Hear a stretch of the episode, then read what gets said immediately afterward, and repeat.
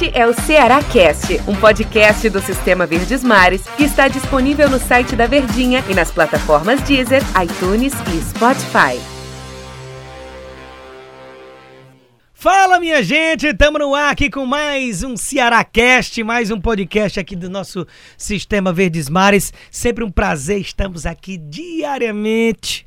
Normalmente estou ladeado de Antero Neto, mas hoje ao meu lado eu vou logo dar aqui bo as boas-vindas do nosso companheiro de hoje.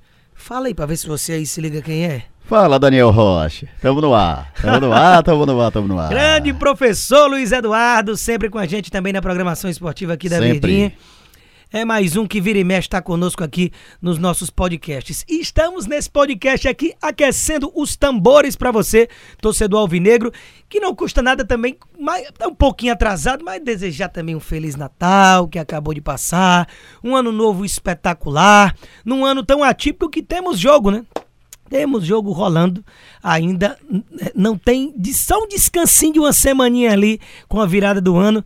Mas a bola vai rolar na vila, Tite. E por onde os nossos amigos alvinegros poderão curtir os nossos podcasts? O Ceará Rapaz, como já diz na nossa musiquinha, na vinhetinha de abertura, você acompanha no Deezer, no iTunes, no Spotify, no site da Verdinha. Não tenha desculpa. E ainda no meu Instagram, viu? Vai lá no arroba DanielRTA, tem lá um linkzinho na bio que você clica e vai direto para é, o, o, o- tudo que você quiser lá, a meu respeito aqui desse rapaz tem. Tem os podcasts, tem o DR da semana que você já abre na página, tem o Twitter, tem tudo lá. Fica lá também a dica no arroba DanielRTA, tá beleza? E o jogo, né, Tite? O jogo, né? Olha, calendário apertado, Daniel. Faltam aqui 12 rodadas para o fim da Série A. Será não tem tempo para feriadão. Tivemos o feriadão do Natal, nada de folga, amigo. Muito trabalho. A equipe trabalhou na quinta-feira. A equipe já viajou para São Paulo, porque tem um jogo com o Santos. Aliás, jogar contra o Santos esse ano não é novidade para a equipe do Ceará. Três confrontos, uma vitória para cada lado e um empate. E o empate foi na Vila Belmiro. O que esperar desse jogo, hein, Daniel? Pois é, Tite, aí você que tá ligado com a gente, a gente já vem aquecendo esses tambores a semana inteira, porque pensa numa dor é não ter jogo pro técnico. É bom treinar, né? É bom ter o tal do tempo pra treinar, que é realmente muito importante. Mas a gente sem jogo pra analisar, rapaz, é a semana inteira aguardando chegar e depois ainda vem mais uma semana pra ter jogo de novo. Vamos ter a virada, né? Vamos ter o recessozinho aí de fim de ano, que normalmente o campeonato já teria acabado e os nossos times só estariam prontos pra voltar lá pra fevereiro. Mas o ano é diferente e que vem a vacina pra acabar logo com, com essa diferença toda também pro ano que vem. Falando desse confronto, como você bem pontuou, Tite, a gente tá vendo aí um ano de muitos confrontos e equilibrados, né? rigorosamente iguais nas estatísticas. As vitórias foram de 1 a 0 para cada um, um empate em 0 a 0 na Vila. Porém, eu acredito que o saldo para o Ceará contra o Santos ele tende a ser um pouco melhor, porque eliminou na Copa do Brasil, botou aí alguns milhões a mais no bolso e foi superior nos dois confrontos. O 0 a 0 na Vila, que foi o jogo de ida, foi aquele empate teimoso em que o Ceará abusou de perder gols, porque teve um homem a mais ainda desde o primeiro tempo com a expulsão do Leandro Veríssimo em cima do Rafael Sobis, que nem está mais no Ceará, né? Do Lucas Veríssimo, né? Leandro Veríssimo. É, do Lucas Veríssimo, Lucas né? Veríssimo. O Leandro é irmão dele, viu, Daniel? Pronto. É. Mas não fosse o Tite aqui, viu? Lucas Veríssimo. É que eu só chamo de Veríssimo. Mas enfim, L. Veríssimo tá tudo certo. Mas é o zagueiraço, o melhor zagueiro do Santos, inclusive, o Lucas Veríssimo. E aí teve a derrota por 1x0 no Castelão, que foi inclusive gol do Felipe Jonathan, né? Eu diria até que foi uma derrota injusta. Pois é, o Ceará levou gol logo no comecinho, martelou, martelou, bola na trave, defesa do goleiro João Paulo, que era o goleiro na época, e, e, pegou muita bola naquele jogo. Mas enfim, futebol não tem essa coisa de justiça, e é o que o Ceará precisa levar para o jogo de hoje.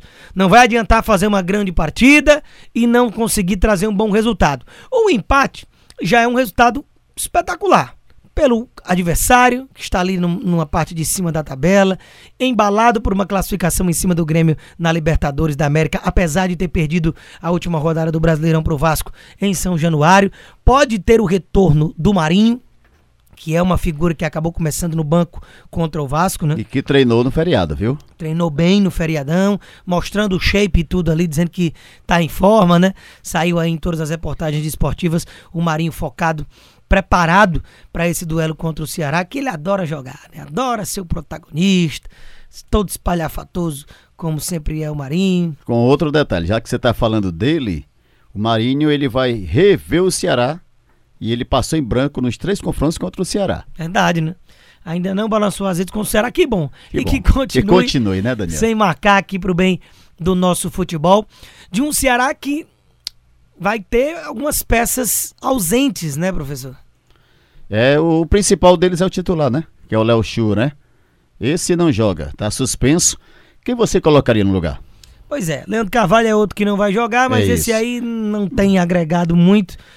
O Léo Chu, quem diria, rapaz, que a gente estaria aqui falando que para esse confronto contra o Santos, ele vai fazer muita falta.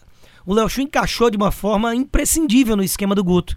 Porque no um contra um, no drible ali, naquela jogada para quebrar a linha, ele normalmente tem levado vantagem.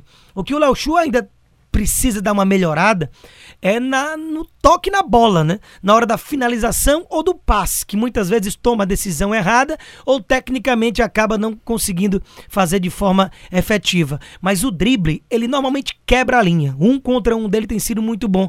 E ele cada vez mais tem sido importante na recomposição. Inclusive o segundo gol do Ceará no Clássico, o gol do Clebão, já falei até em outros podcasts, começa numa roubada de bola do Léo Chu no setor direito de defesa, quase que na linha de escanteio, no campo totalmente oposto, onde ele costuma atuar, e ele inicia a roubada de bola para a assistência do Vina que termina no gol do Clebão. Então é um jogador que tem se tornado completo e imprescindível no esquema do Guto Ferreira. Então vai ser difícil um substituto à altura, mas a gente pode confabular a respeito de quem seja, né? É, o, o Ceará, ele tá vivendo um bom momento. Principalmente quando o time vence, a torcida tá de bem com o time, os resultados estão aparecendo. E o Ceará hoje está na primeira página, Daniel. Então estar na primeira página já é o motivo do trabalho ser mais tranquilo. Apesar do adversário ser complicado, que é o Santos. O Santos que só vai jogar pela Libertadores com Boca dia 6. Tem esse jogo do Ceará e depois só contra o Boca. Se o jogo tivesse muito próximo, fosse quarta-feira da semana que vem, a gente poderia até dizer que, ah, não, o, o treinador, o Cuca, vai poupar jogadores. Mas como existe uma distância até o jogo contra o Boca dia 6, acho que ele vai dar ritmo de jogo e esse time vem completo para cima do Ceará. Pois é, né? Até isso. O Santos que é um time que é de garotos, né? Metade do elenco do Santos é de garotos da base e do time titular também.